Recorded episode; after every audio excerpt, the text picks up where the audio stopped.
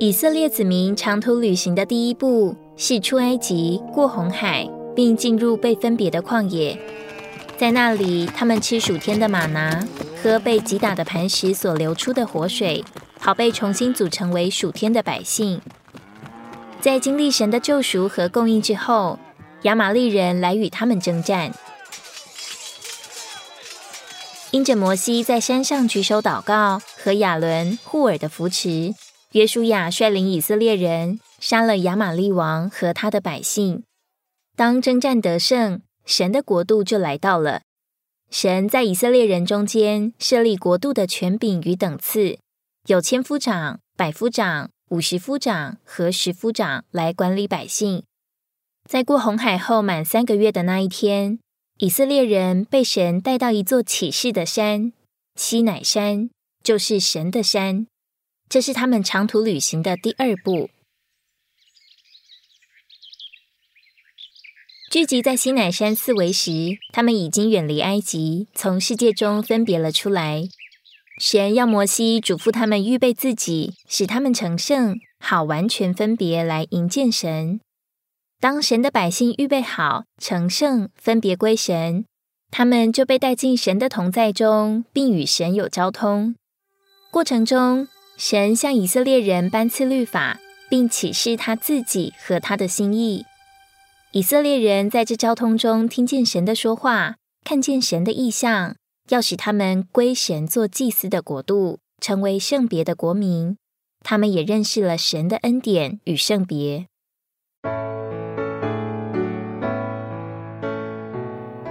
在出埃及记的头十七章，神的选民享受了神的救恩与供给。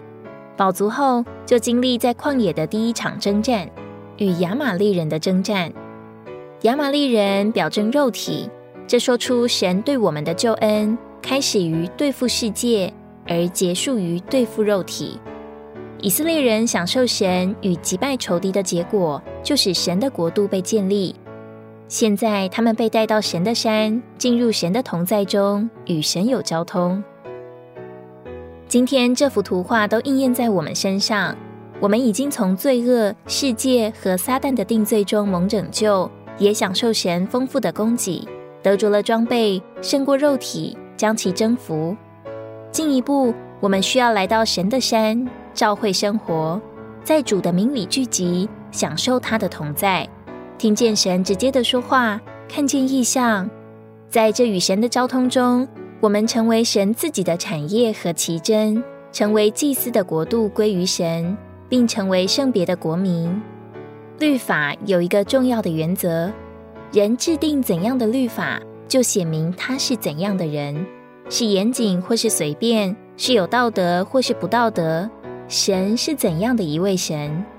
从神所颁赐的十诫中，我们可以看见神是爱，是光。是义，是圣别，是纯一，也是真实的。律法乃是神的一幅照片，是神的见证。认识神的律法，就能认识神，这是律法积极的功用。表面看来，出埃及二十章与颁布律法有关。事实上，神宣布律法，乃是使他的百姓能以认识他自己。神的律法乃是对神自己的启示。如果别人问你，你的神是怎样的一位神？你能说出多少对神的认识？我们都得承认，我们对神的认识何等缺乏。或许觉得信神很好，祷告神会答应，但神是怎样的一位神，却未能说出半点。要爱一个人，必须先了解他，知道他的性情和爱好。以色列人因为不认识神，所以顶撞神，违背神。神借着颁赐律法。让以色列人认识他。今天我们也需要借着认识律法来认识神。神在西乃山上所颁赐的律法，最主要的是十条诫命，一般称为十诫，是神的基本命令，是律法的总则。十诫共分为两组，每一组有五条，各写在一块石板上。第一组中前四条是和神有关的。第五条是和父母有关。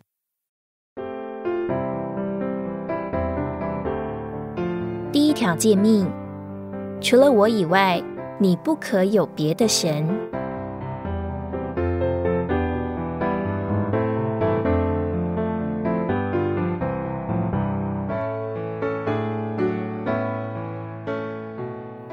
这启示出神是纯一、不混不杂的，他是宇宙中独一的真神，创造了宇宙万有，也创造了人。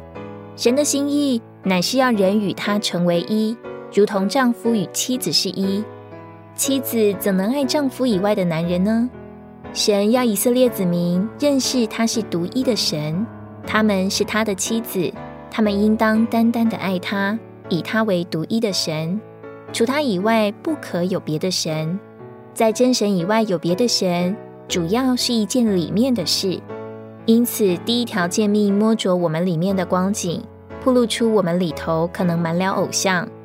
神爱以色列选民，他也爱所有他拣选并救赎的人。